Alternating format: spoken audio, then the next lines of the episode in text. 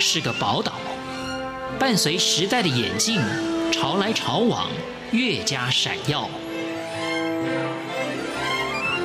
欢迎收听《潮台湾》，发现台湾的美好。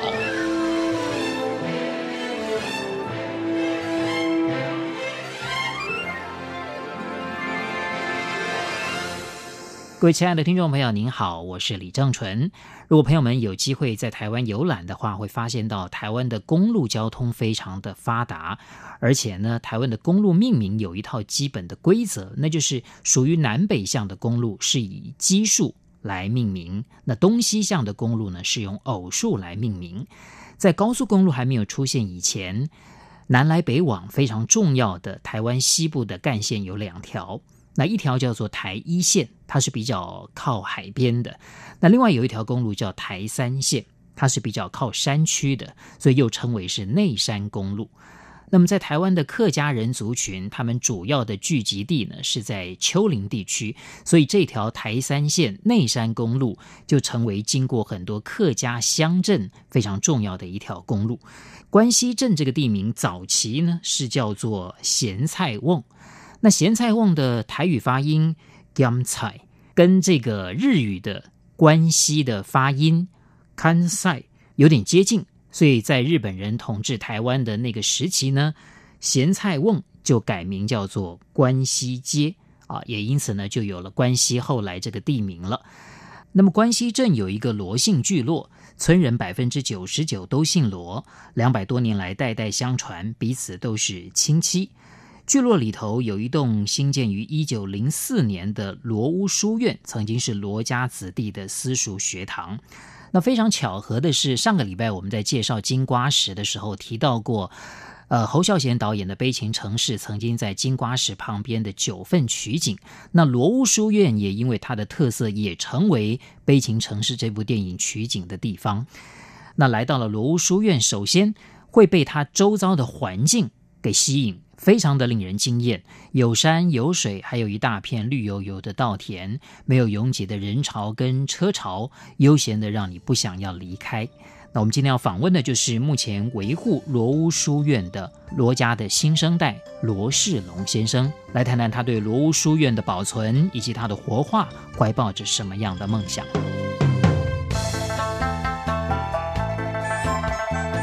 我大概现在这样讲起来的话，大概也是三年前，呃，把台北的工作辞掉回来，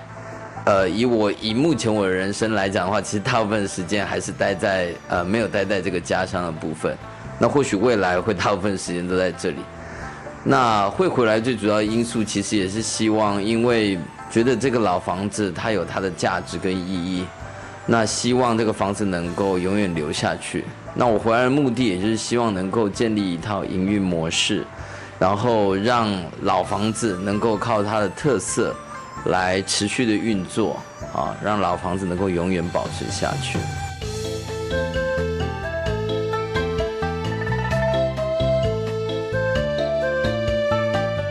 这里是中央广播电台台湾之音，今天我们来到了新竹的关西，这是一个客家乡镇。其实我看这个老房子，在这个正面的地方啊，它那个屋顶啊是往上翘的，啊，而且是两层往上翘的，这个代表什么意思？其实，在正统的这个大清律法里面，它当然对这个所谓的这些呃这个屋檐呐、飞檐哈，它有一个很严谨的一个规范啊。可是呃，其实这个房子就是诚如呃刚刚李大哥讲的，其实它是在一九零几年盖的哈。所以那时候其实已经是，呃，算是日治时期，哦，所以其实这个这个盖的时候，可能就是没有这么严谨的受到律法的规范。那再一方面，其实确实我们罗家那时候在地方也有做到类似像镇长，就是地方这个首长最高的职位，对。那所以呃，在这个建筑上其实也比较讲究，比较考究，对啊。但是在呃还没在还没移来台湾之前。应该呃有一些祖先，他确实是呃有做一些事情，所以那时候呃像我们豫章堂哈，其实这就是当时的就是呃皇帝赐封给我们罗家的一个堂号。豫章，呃，是不是是从哪里就是过来的？它有没有一个特别的典故？呃，豫章，呃，根据我们族谱里面的记载，哈，豫章，呃，它就是江西南昌的旧地名，叫做豫章郡，啊，然后后来这个因为豫章这两个字，唐朝皇帝叫李煜，好，所以这个字跟皇帝的名字冲到，所以就把这个豫章这两个豫章郡改成南昌，所以我们从族谱里面这边是有记载到说。呃，按照北方呃客家人的这个这个历史，也是一直往南迁嘛，哈，从五胡五胡乱华，随着时代就往南迁。然后我们两百多年前要迁到台湾之前的时候，已经迁到广东了，啊，在广东呃梅州蕉岭那边，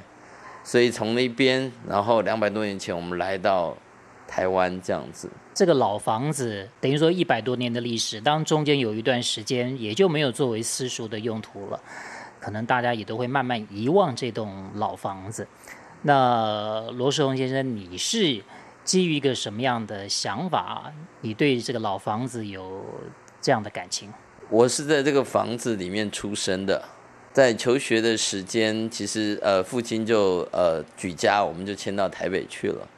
那可是呃每当过年过节，甚至周末的时候，哈寒暑假哈，其实很多我们。呃，我休闲的时间其实都是在这边度过的。那那时候其实早期，呃，其实房子是属于呃父亲辈，还是他们在主要他们在打理。可是现在父亲辈他们都八十多岁哈，所以其实他们很多都心有余力不足。那其实我等于是自告奋勇了，我就自告奋勇呃回来，然后我是希望，因为如果各位听众有机会的话，其实。呃，可以来到我们这边上南片的罗家庄走走看看，这个稻田哈，整片的稻田，然后来到罗屋书院哈，来看看这边石雕、木雕、泥塑哈，这个前人他们在这个不管他在用料跟做工的细致，哦，在体验这样的一个淳朴的客庄生活、客家三合院以后，其实甚至可以去附近有茶厂哦，有老街。哦，有这个客家的美食哦，我觉得其实回来这样，其实是一直来慢慢啦，把这些东西渐渐的找回来，还挺有趣的。走过春夏和秋冬，梦想的心跳动，我们拥有同样的阳光，穿越地球天空，让你听不一样的阳光，向世界的爱转动。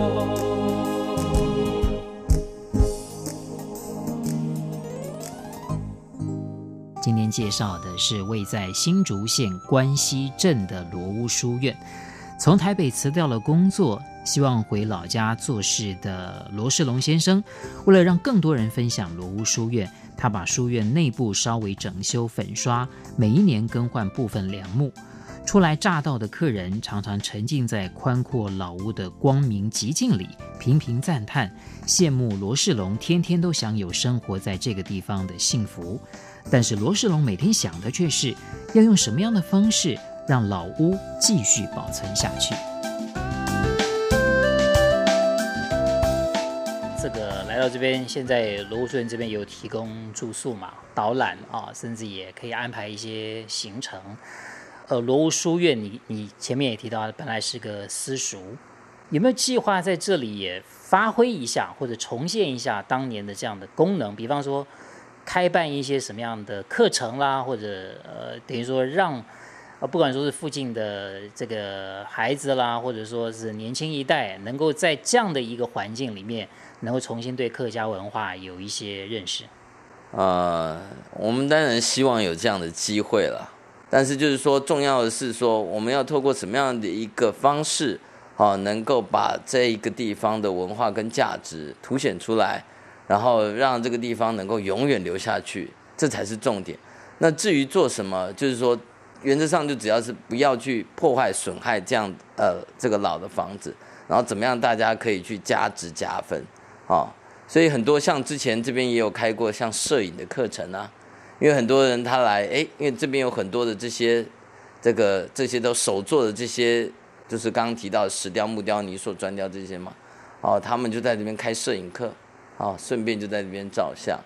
呃，甚至一些心灵讲座的课程啊，一些茶道的课程啊，哦，甚至一些烹煮的课程啊，哦，因为我们这边也有传统的这些大灶，哦，然后可以来开来这边体验感到，其实有很多种的可能，可是现在重点就是说。呃，一方面碍于人手不足，然后一方面觉得如果有适当的人哈，有机会，其实我认为都可以合作。其实我们看到这个老房子，像我们现在访问的这个地方，顶棚是新的，像正正厅啊，还是有一些房间，那个梁啊，就感觉到就是蛮旧的啊，就是以前的那个那个那个建材。呃，现在就是说，对于未来这个老房子的修复。有有什么样的步骤跟计划吗？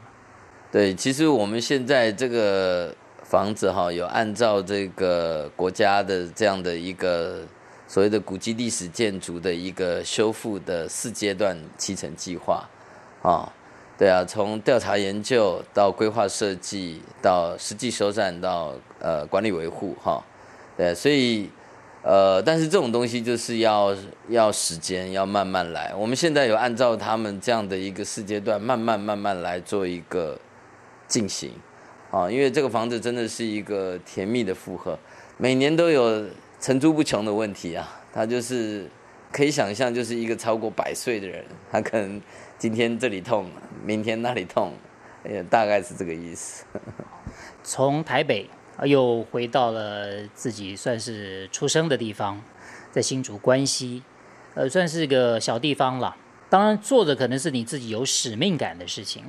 那这几年下来，你是越做越起劲呢，还是说你也曾经想，哎，实在是非常的疲倦了啊，甚至有时候遇到气馁了，想放弃了，会不会这样？我觉得其实做任何事情哈，一定都有困难跟挑战的哈。那其实呃回来，坦白讲也不是一帆风顺啊，哦，那但是每每哈，有即使到现在，经常也是在问我自己哈，呃，我现在做这个事情是不是我要做的啊？然后是不是时时也在想说要怎么去调整自己的步伐，好，然后去呃让整个事情能够进行的呃更顺利。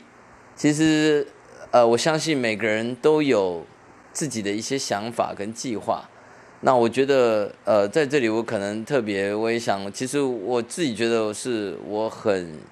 呃幸运哈，很幸福，就是呃能够得到老婆的支持哈，能够回来，然后来做这个自己老家的这个这个等于活化啊跟修复啊。那我也相信，其实。呃，或许在呃各位听众，有些人你也有你自己的老家，或者是说你有你自己一个梦想，啊，他或许不见得是一个老家，或许是一个创新，或是一个那个东西。每个人都有他的一个天命或者是一个梦想。那如果今天呃你可以的话，啊，在各方面能够均衡的话，呃，何不就是真的努力的，或者是说大胆的去去试试看。啊，其实那时候我呃在回来之前，当然跟这个老婆这边做了很多的沟通。其实那时候也有讲好啊，那时候他就说，如果先给你两年的时间，如果两年没做好，就乖乖回来台北上班吧。那我现在已经待超过三年了，对啊，所以以目前这样状况，其实呃不敢说营运的很好，但是其实呃点点滴滴都有在累积做一些事情。那也希望，真的很衷心的希望，呃，这样的一个房子能够永远保存下去。